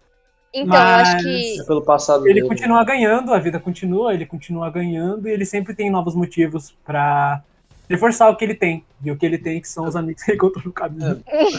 Não, eu acho muito bom, porque eu acho que aí vem daí, né? A gente já pode ver um pouco nesses arcos iniciais, que aí vem na, a, a raiva e a angústia do Takasugi, né? Porque o Takasugi, como ele disse no Benizakura, ele tem é, receio, ele tem ódio do mundo, porque tirou o sensei deles. Mas o, o Gintoki, ele segue em frente, e o Takasugi tem raiva disso, porque ele não consegue seguir em frente. Então, ele fica muito apreensivo que o Gintoki consegue e ele não. Sim, sim. Mas por quê? Por que será que não consegue? Você tá o tempo todo no fim do canto falando com, falando com o primo do amigo de alguém que você conhece, cara? Vai pra escola, moleque. Mas o o foda é que é isso, o quarteto do Joey. Eu não sei se o Sakamoto encaixa tanto, mas pelo menos os três que tem o mesmo sensei, eles formam o paralelo de cada um ter seguido um, um caminho. Mesmo que o do Katsura e do Takasugi tenham sido no começo iguais, eles vão se moldando sozinhos, cada um com a sua visão diferente após a, a- o trauma. Exatamente. O Sakamoto. Eu ia falar que o Sakamoto não foca tanto nessa questão, mas eu acho que o papel dele, no caso, seria de unir as pessoas, porque ele virou mercador, porque é isso que une as pessoas, dinheiro, de acordo com ele. Então, esse foi o caminho que ele seguiu. Não é tão, assim, explorado quanto dos outros, mas ainda é relevante, eu acho. Eu acho muito eu realmente acho muito interessante assim que a Gintama ele escolheu ser a parte principal da sua história depois dos eventos mais épicos da história, pelo menos até onde eu sei, né? Que é quando aconteceu a Batalha dos Quatro. Não, sim, É, E eu acho que isso, eu acho isso muito importante pro que Gintama é. Se isso acontecer depois do épico. Porque Gintama é muito. É muito algo tipo, e a vida continua, sabe? E a história ter continuado depois do, do que te- deveria ser o ápice da vida dessas quatro pessoas, pra mim diz muito sobre Gintama. com sobre. certeza. É, o- a parte principal de. Que, a- entre aspas, a parte principal de Gintama já acabou, mas as coisas continuam, incluindo os ideais dele, deles. É vida segue, vida que segue, né? Vida que segue, vida que segue. Isso aí. É, Eu sempre, sempre penso que em outro anime o Gintoki poderia existir, mas ele não seria o protagonista. Sim. Porque a gente tem sempre uns personagens com passado enigmático que sofreu muito, por exemplo, o Kakashi em Naruto. Só que ele não é o protagonista. A gente tá vendo o protagonista crescendo agora. Mas o Gintoki não, ele já é uma pessoa que já cresceu. E ah, o ápice da vida dele já foi. Eu acho isso bem interessante. É, o Gintoki tem um arco estável, né? Ele só, ele só quer, ele só quer proteger as pessoas e, mas muito por conta do que ele passou, no, que ele passou. Eu vou poder dissertar melhor sobre isso quando for mostrado melhor o passado do Gintoki, mas eu acho que em termos de, de protagonista é incrível como o Sorati consegue fazer ele ser relevante desse jeito, mesmo tendo tão pouco do Gintoki, sabe? Porque o Sorati ele constrói ah, o Gintoki pra gente, pelo menos na minha perspectiva, porque eu não conheço o resto da história, durante os arcos de comédia e só, sabe? Gintoki não, É. não foi mostrado o passado dele, não foi mostrado absolutamente nada.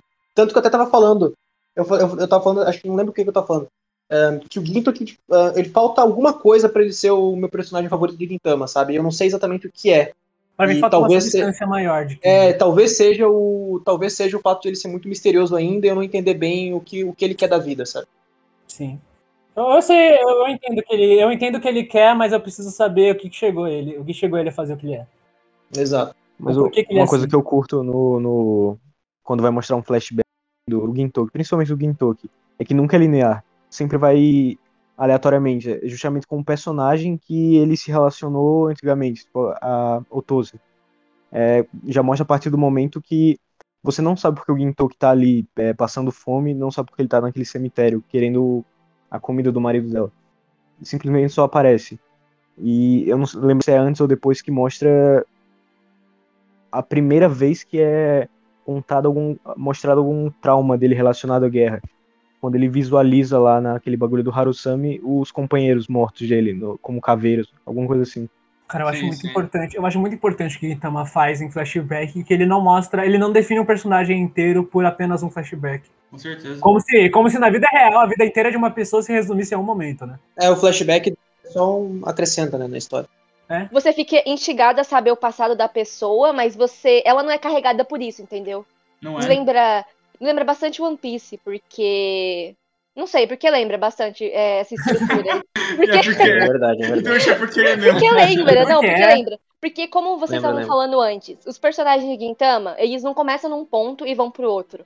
Isso principalmente porque eles são adultos, não que adultos não possam mudar, mas é mais difícil do que quando você tá no processo de crescimento.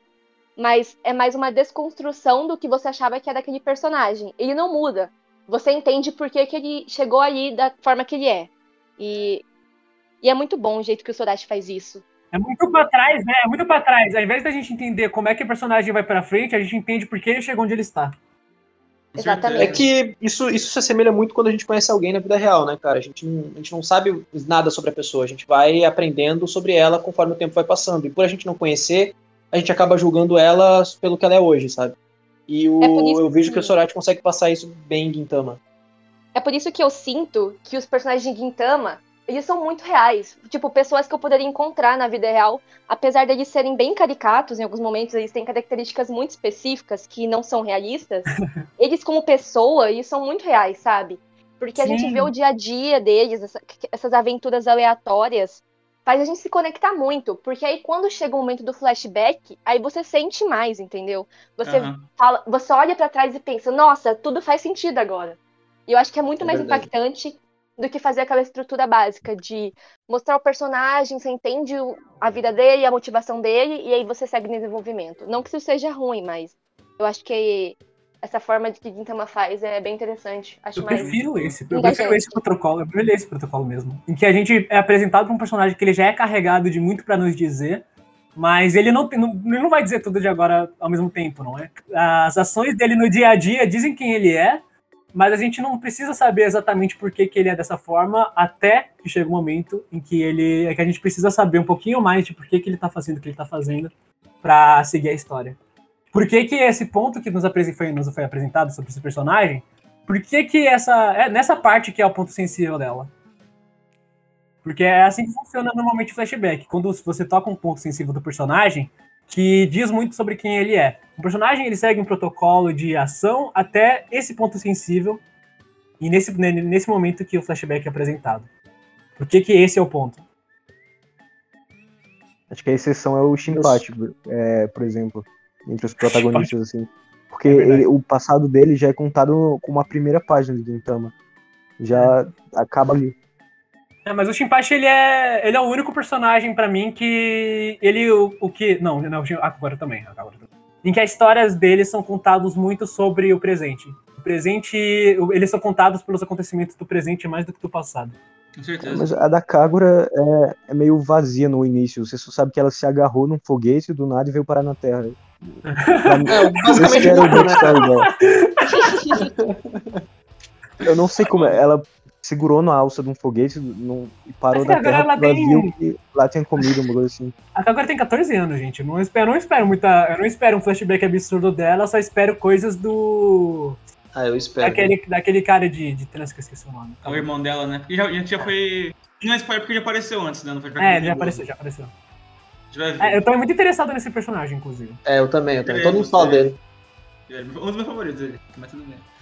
Já, é, meu, É, já, é meu favor- já é melhor que o. Deixa eu ver quem eu vou zoar dessa vez. Já é melhor que o. que o Takasugi, cara. da conversa do Takasugi com o Bansai, que eu reparei uma coisa que eu não tinha reparado, mesmo tendo assistido o arco duas vezes anteriormente.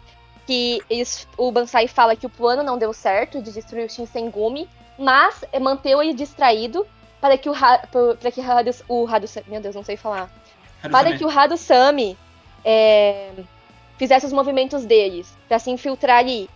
E isso é relevante pro próximo arco que a gente vai comentar. E eu não tinha reparado É. isso antes. Mas o, o Sorachi ele vai dando muitas pistas ao- aos poucos do que vai acontecer nos próximos arcos e você nem percebe. Sim, sim. Outra Cara, coisa isso que eu é queria falar.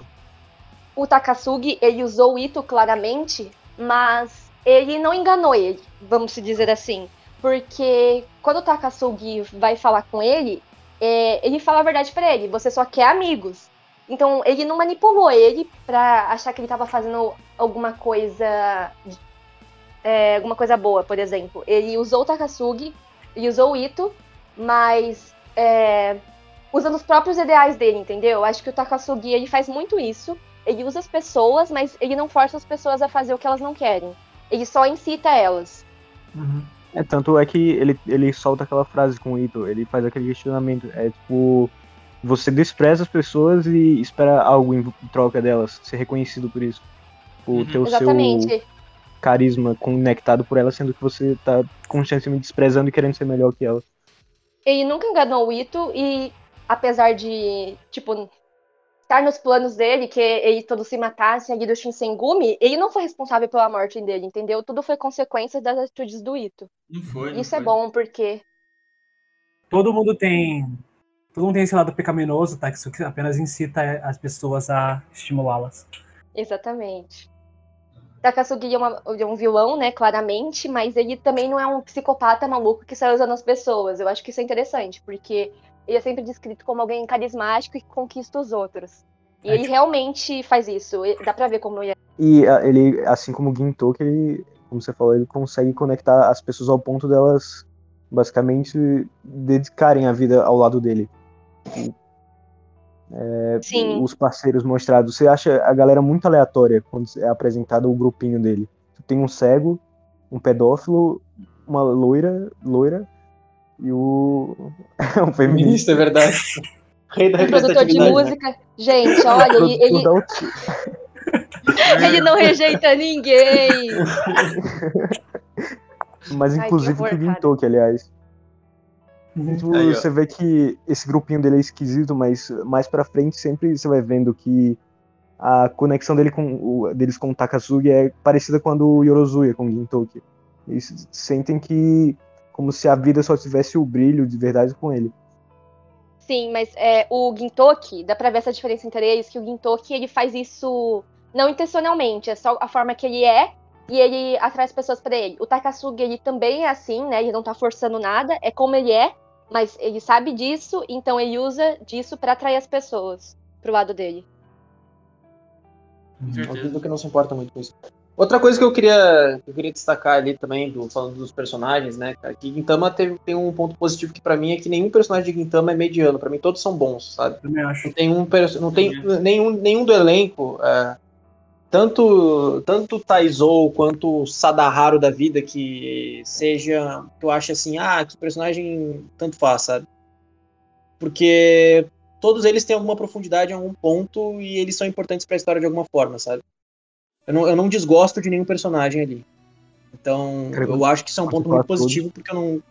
Cara, é, é, eu não conheci todos ainda, né? Eu conheci uma parte só. Não, mas o- pior é que quando você fala todos, você tá parcialmente certo, porque até quem você não espera vai ter o seu momento Tama. Sim, Isso sim. É assim. bizarro isso.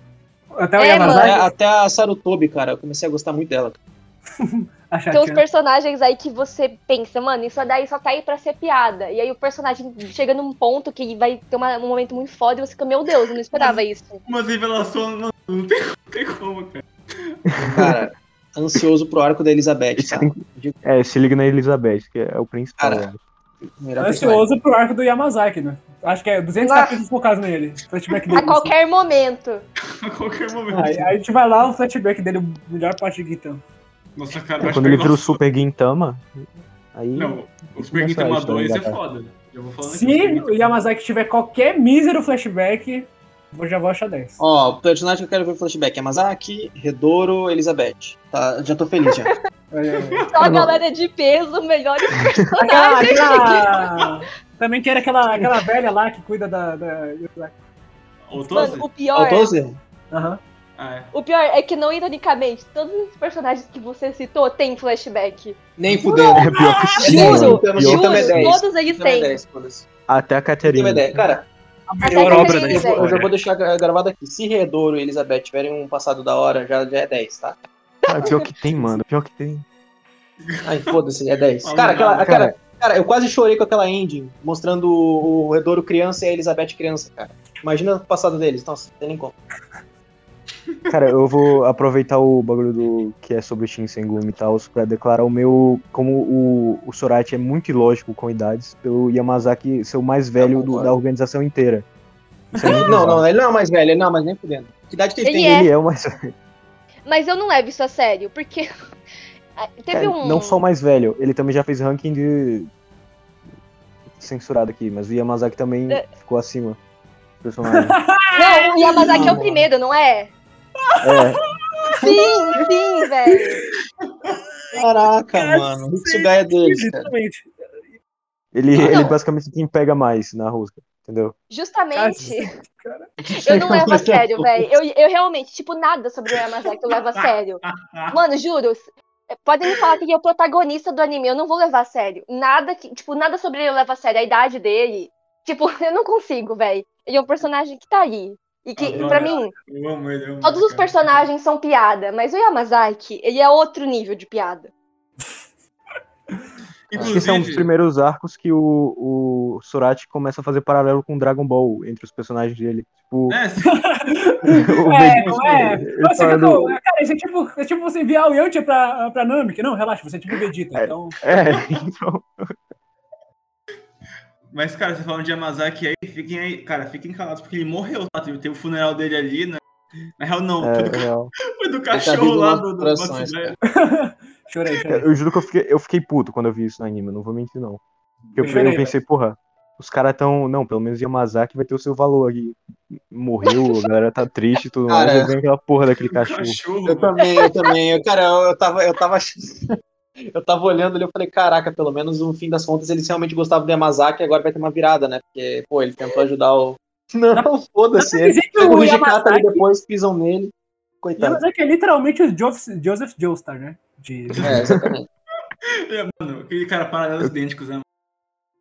Eu queria destacar é- também o careca do Shinsengumi, que ele é o, um dos únicos membros, tipo, fora os principais, principais do Shinsengumi que aparece regularmente. Os outros Mano, ele tá dois ali, aparecem uma velho. Eu não vez. sei o nome dele. Nem eu sei, velho. O cara só tá lá. É Harada Onosuke.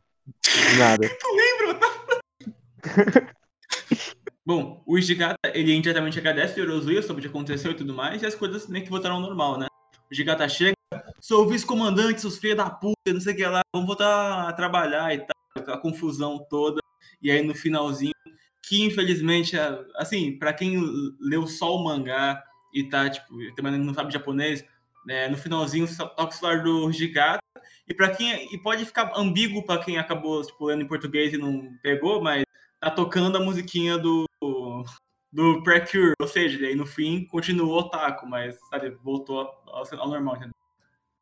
Tô prevendo Ele- uns episódios engraçados com essa história aí. O cliffhanger aí, gente. Ele Ah, se não, galera- em dois, basicamente. Ele criou outra personalidade. Eu acho intancável, porque tipo, eu acho que se a pessoa tipo vê isso e, e não sabe, tá ligado que tá tocando a musiquinha e lê o mangá e tipo assim, caralho, foreshadowing pro outro arco? Que isso? gente? Que ligou pra É, porque, mano, musiquinha, a punchline do bagulho. É punchline, o cara- o cara não traduziu a punchline do- da piada. Parabéns aí. Mano, enquanto eu tava lendo, tinha, tinha uma nota, assim, é, alguém fe- tipo, tem uma piada em japonês, só que eles não conseguiram traduzir e tá assim na nota. É piada perdida. Eu achei muito engraçado. É. assim, não. É, a piada foi perdida, não vou tentar resolver isso não, tô nem aí. É aí Não. que a Hachi fazia seu, seu nome na legenda do anime. Mas ó, né? eu acho engraçado que essa parte do, do Precure no, no toque do celular dele é logo depois do, do, do monólogo do, do Kondo falando, tipo, ah, eu, você falou que eu era a alma do Shinsengumi, mas você é o cara mais valioso, e mostra a cena bonitinha. É, É, muito sim. corta-clímax. É muito bom, cara. Mas enfim, é assim que o arco acaba. É, eu gosto que os arcos de Gintama eles sempre terminam, tipo, do jeito que as coisas são, sabe? Eles Sim. terminam como se fosse mais um final de capítulo normal, sabe? Como Aham. a gente gosta de que voltou normal, entendeu? A Ah, tanta coisa aconteceu, tanta coisa aconteceu e a vida continua. Cara, eu vou. Eu vou fazer a pergunta geral aqui, e aí vocês falam se vocês concordam ou discordam. É, vai, melhor que Benizakura, Sim. Sim. Sim. Eu concordo. melhor que Yagyu. Não, não. Sim, também. Hum, mesmo nível. Vou dizer que eu acho melhor que Benizakura e acho que. o- Não sei, cara, eu acho que o final de, desse aqui foi melhor. Acho que o clima É, foi com bom certeza. Sim, final foi sim, melhor, o final foi melhor. Mas é, ao longo do Yagyu foi mais divertido de acompanhar. Sim, sim. A estrutura do acho. Eu acho, Yagyu é mais mais... engraçado também. A estrutura do Yagyu parece, Yagyu parece mais organizado pra mim, sei lá. É, cara, Sim. aquela cena do- deles cagando no Yagyu é insuperável. Não, não dá, é fico da ficção, cara, fico da Verdade, comédia. verdade. Melhor que O Death Note, banheiro. jogo mental. Sim, Não, sim. a- a- todas as batalhas tinham a sua, a sua gimmick, tá ligado? Essa piadinha, é muito legal. Então eu acho que eu, eu acho que eu curti mais o Yagyu das contas, mas esse aqui teve mais coisas marcantes também. Cara, o que Eu vou eu levar acho pra melhor no Yagyu é o. É isso mesmo, a organização dele, de Battle Shonenzinho. É tipo, não sei quem contra não sei quem. Eu acho que É, fal- sim. isso não é comum em Gintama. É o único ponto positivo que pra mim supera mesmo. Mas enfim, é, o Talion e Gart, vocês aí que estão agora na mesma parte praticamente, né, no, mangá. É, os seus favoritos mudaram? Sim. Como que tá agora, Gart? Vamos lá. É muito, obviamente, porque os últimos 50 capítulos é muito Shinsengumi, né? Mas, em primeiro, o Okita. Segundo. Acho que segundo é, se torna o Hijikata, né? Mas esperando isso mudar. E em terceiro, a Kagura ainda. Eu ainda gosto muito da Kagura. E se é menção honrosa pro Kondo. Kondo tá, Kondo tá, tá quase lá. Tá quase. Tá, eu Gintoki posso. ficou com Deus. A gente tá puto já que a gente tá falando do Gintoki. Não, não, não tô, velho. Cada um com suas opiniões. Então, o então, só pra falar do Gintoki. O Gintoki, ele é tipo um membro fantasma dos tops. Eu sei que ele vai. Ele, ele tá por perto dali, ele tá Vai nessa ter um momento dele, cara. Mas falta algo pra ele ficar sólido pra eu. Cara, quando apresentar Ele o pai dele, eu tenho certeza que ele vai ficar papinho. É quando apareceu o Gojo. Essa teoria, mano. Cara, esse é Mano- meu headcanon. Não tem como. Pior que eu. Eu prefiro quando o Gintoki não se mete muito nos arcos, quando não tem a ver com ele. É, eu também. Eu acho que o Sorachi tem esse grande problema de querer meter o Gintoki em tudo, porque ele é protagonista, né? Não tem muito o que fazer. Mas como eu tava falando pra vocês antes da gente começar a gravar, é mais nesses arcos do, do Shinsengumi que o- Gintoki é um pouco deixado de lado, ele tá lá pra preencher tabela, lógico, mas o protagonista são sempre outros personagens, e eu gosto disso. E eu prefiro quando quando o Gintoki não se intromete muito no, num assunto que não é dele. Por exemplo, a conclusão do Ito teve um paralelo aí com o que o Gintoki falou antes, mas não é relacionado com ele. E eu acho isso bom, porque nem tudo tem que girar ao redor dele. Uhum. É, eu gostei que tem uma. Eles deram alguma coisa pro Gintoki além pra não ser muito avulso, né? Que é a ligação do, de, do Takazuki com tudo isso. Exato. é. Porque eu já tinha tido outros momentos com eles. É, o que mostra ainda mais que o Takazuki e o Gintoki são dois se entrosam, né? Em todo assunto. É, eu até falar, até falar isso, bom que ah, pegou esse ponto. Que normalmente o fato de eu não ter protagonista dos meus favoritos nunca, é, o Luffy é uma exceção porque ele representa o One Piece, não necessariamente pelo personagem que o Luffy é, é, ahn, é por- justamente por isso, porque eu acho que o protagonista às vezes se mete demais em. O autor faz isso, né?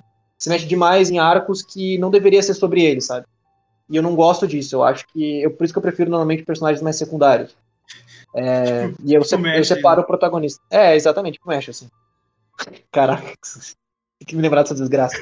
Aí, o tipo, agora.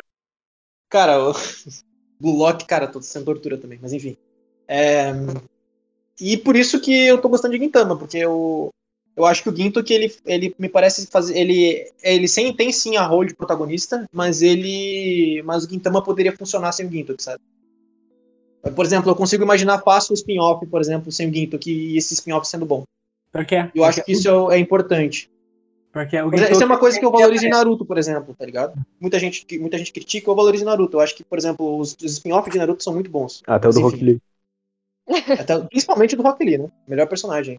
Mentira, né? Mas o, o Gintoki pra mim é um personagem como o do Luffy. É, você obviamente vai ter seus favoritos, como que não vão ser o Gintoki, porque você curte os as- os diferentes assim. Mas é impossível não gostar dos dois, mesmo não, tando- é, não estando no seu top, você sabe que eles são eles representam, é, representam muito mais você. Tanto que, tipo, o Gintoki, ele ficou em primeiro lugar em todas as pesquisas de popularidade. Isso, tipo, é meio que errado pra um protagonista. É verdade.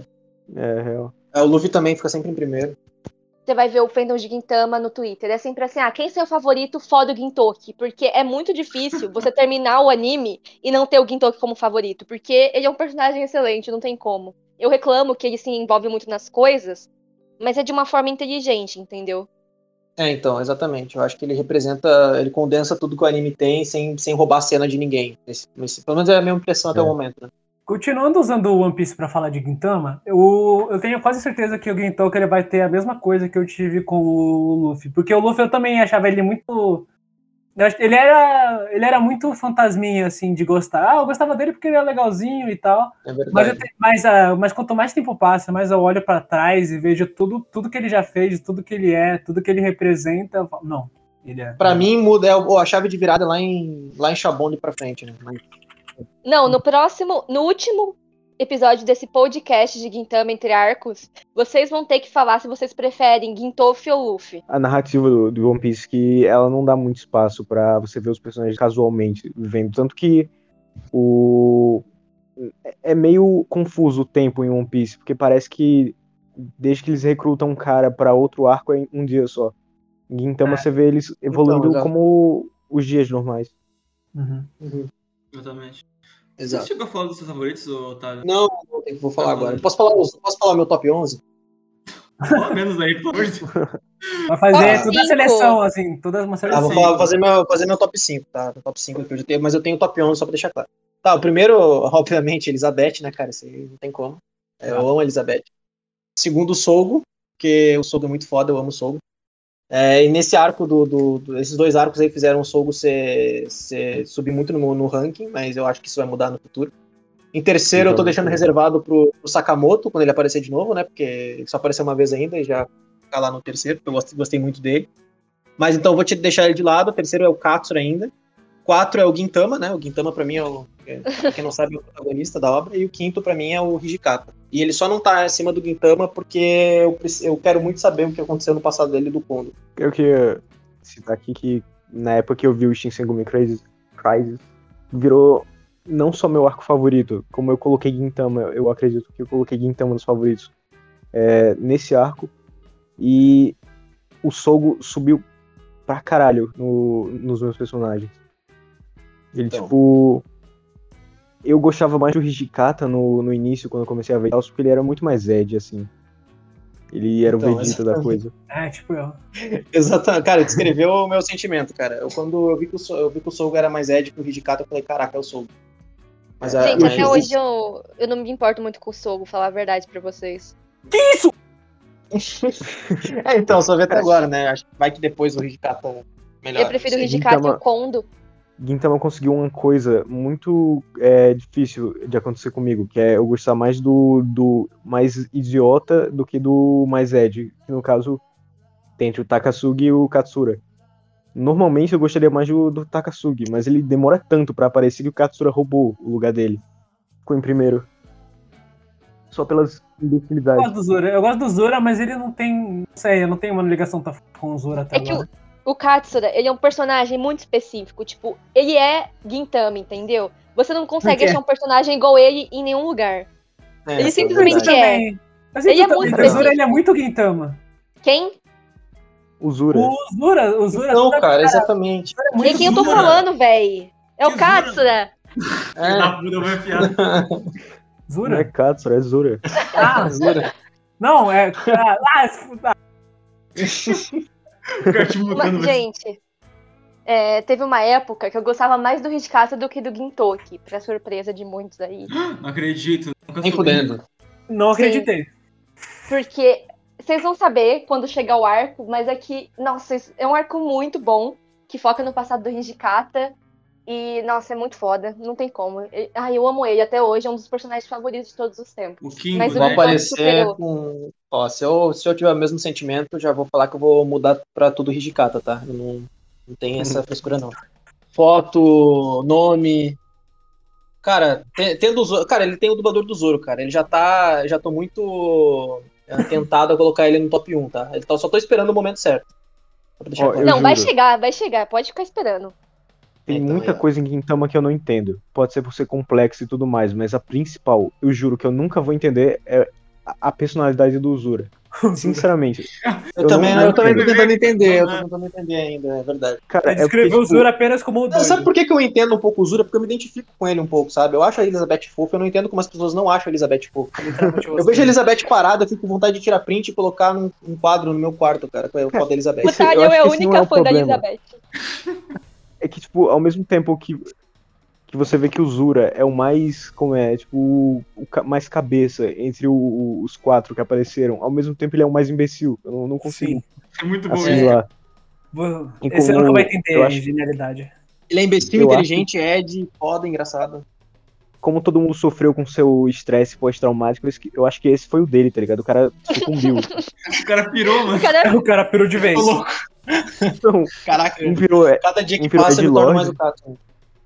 Apenas complementando, né? O que foi. De fato, ele é muito Gintama, porque o Zura, ele é perfeitamente o cara mais maluco e o que mais con- consegue ser sério também, né?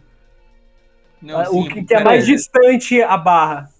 Quando revolucionário, pô, tipo, tá ligado? é, tipo, tem um, um que pelo trauma um ficou paranoico, o outro ficou niilista das ideias e o outro ficou não sei, surtou. É louco. E aí tem o Sakamoto.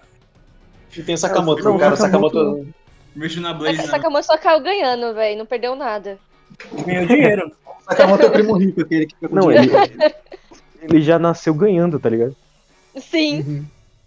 Então, o podcast vai ficando por aqui. Vamos agora despedidas e conclusões, né? Gart, Opa, é, eu curti muito esse arco, ele tá atrás ainda de Yagyu, porque eu achei a estrutura de Yagyu mais interessante de se acompanhar, os enfrentamentos eu também achei mais engajante, mas eu acho que esse arco ele ainda é muito importante pro, pro que pro que Gintama ele tá querendo comunicar, além de ser ele ser uma prova de que o Sorachi ele sabe desenhar, assim.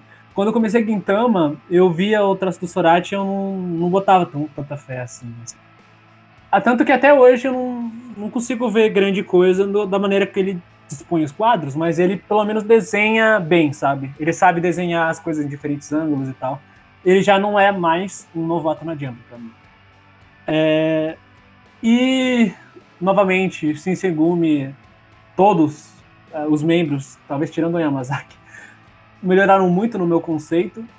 Tô curtindo bastante eles. Eu já gostava bastante do, de acompanhar os caras, mas nesses últimos tempos eles estão sendo os mais divertidos, assim.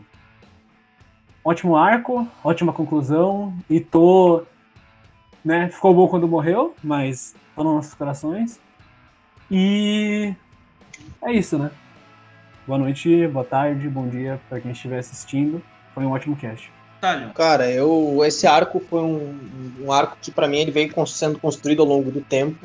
É, ele não é um arco que eu, eu, eu conseguiria separar ele de, dos arcos anteriores, diferentemente do Yagyu, por exemplo, onde eu consigo é, colocar ele como um arco uh, uh, em si, dentro do, da estrutura dele, dentro dos capítulos que ele é correspondido.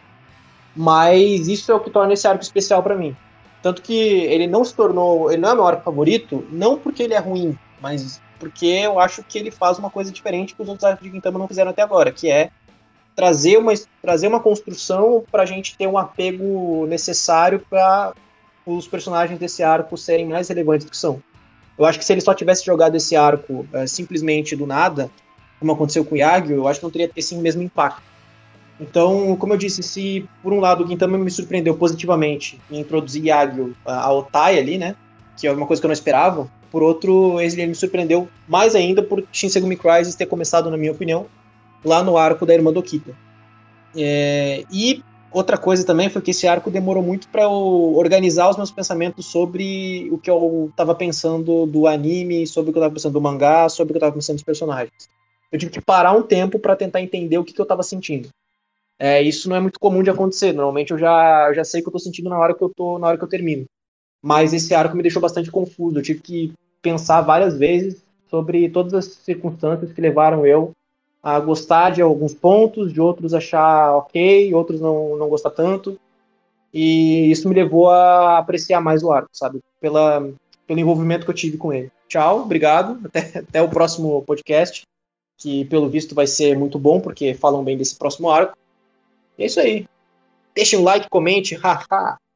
Compartilhe nas redes sociais. Emily, Ah, é, é sempre que eu falo de Gintama, é quase impossível pra mim não me emocionar, porque eu tenho uma ligação muito forte com esses personagens, com essa história.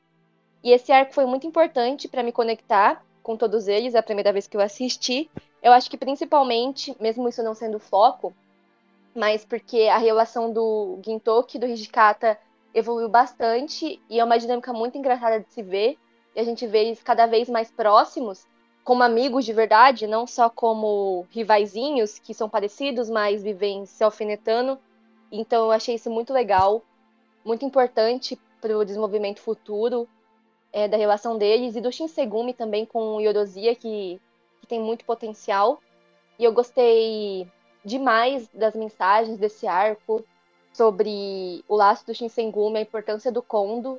É, ler um mangá me fez perceber que ele sempre foi um personagem bom, porque o Kondo ele vai ter momentos mais pra frente que fica óbvio o quanto esse personagem é incrível, as pessoas subestimam, mas sempre esteve ali, né, aquelas essas dicas de que ele era uma um bom personagem, e eu percebi isso relendo, né? Então eu gostei muito disso. O Ito, ele é um vilão muito esquecido pro pessoal, acho que é porque ele é mais desses vilões do início aí, E também ele é vilão de um arco, e as pessoas não ligam muito para vilão de um arco em Gintama, mas ele é um bom vilão. É, como o Gart falou, né? Ficou bom quando morreu, mas ainda assim a morte dele foi incrível. Até hoje eu acho que a morte dele é uma das melhores de Gintama, no sentido de construção, tudo que ela representa.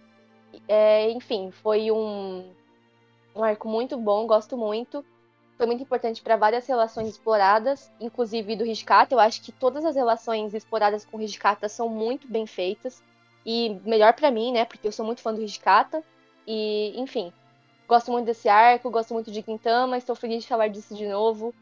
E é isso. Muito obrigada por ouvirem. Escutem os outros arcos, os outros arcos, escutem os outros podcasts falando dos arcos anteriores e escutem os próximos falando dos arcos seguintes, porque vai melhorar cada vez mais e o próximo promete, hein? É isso, obrigada, tchau. E Hidek, muito obrigado por participar, cara. Valeu, Eman. Esse arco, como eu falei no início, ele acabou sendo meu favorito quando quando eu tava vendo, porque eu não esperava. Eu pensei que ia ser só mais um dos arcos. Eu acho que ele tem também uma das coisas que quebra muito o, o padrão que teve nos dois arcos anteriores, que, do, dos podcasts e tudo. Quando um personagem novo é introduzido, fora o Nizolo, eu acho, ele sempre entra pro, pro cast fixo do, do elenco. Mas o Itou não, não foi o caso. Ele foi um que teve seu início e a conclusão nesses poucos capítulos, acho que cerca de 10 capítulos. E é meio. para mim, foi meio chocante na época, porque eu não esperava que um personagem razoavelmente, razoavelmente legal fosse já morto assim de início. No geral, acabou nessa experiência que eu tive agora com o mangá, já que eu não tinha lido antes, apenas tinha assistido o anime, eu posso ver pelo que eu já li do início, dos cerca de primeiros 100 capítulos do mangá para esse, e é uma diferença de 100, mais ou menos. Ou seja, dois anos que o Sorachi ele evolui muito na, na questão da arte, que começa a é, pegar o padrão aí. Ele o padrão que vai continuar lá para frente do Gintama é, chega nesse arco mais ou menos. Também na questão da história, é, com os arcos anteriores, como citaram o da, da Okita Mitsuba, esse também coloca um meio que um cliffhanger pro, pro próximo. Ele vai cada arco desses ele vai finalizando com coisa que vai dando mais significado para o próximo arco, mesmo que seja apenas uma citação. Isso não é muito comum em Gintama. Então, no geral, esse para mim foi o até então, quando eu tava vendo, foi o melhor arco. Teve Super Benizakura, Yagyu e etc. E os próximos são o Sorachi se supera mais ainda. E no geral é isso. E obrigado pelo convite, pela participação. Eu acho o trabalho de vocês muito foda. E eu espero que os, os outros também, a galera curta o, dos próximos arcos. E é isso. Valeu. Cara, esse arco eu acho que eu fez eu acabar valorizando mais Gintama. É, no ponto de que eu comecei a compreender mais como que funcionava como estrutura os arcos. Né? É, eu acho que começou a mostrar para mim como que o site consegue fazer é ter esses relances nos flashbacks que moldar um personagem pouco a pouco e tornar ele muito significativo.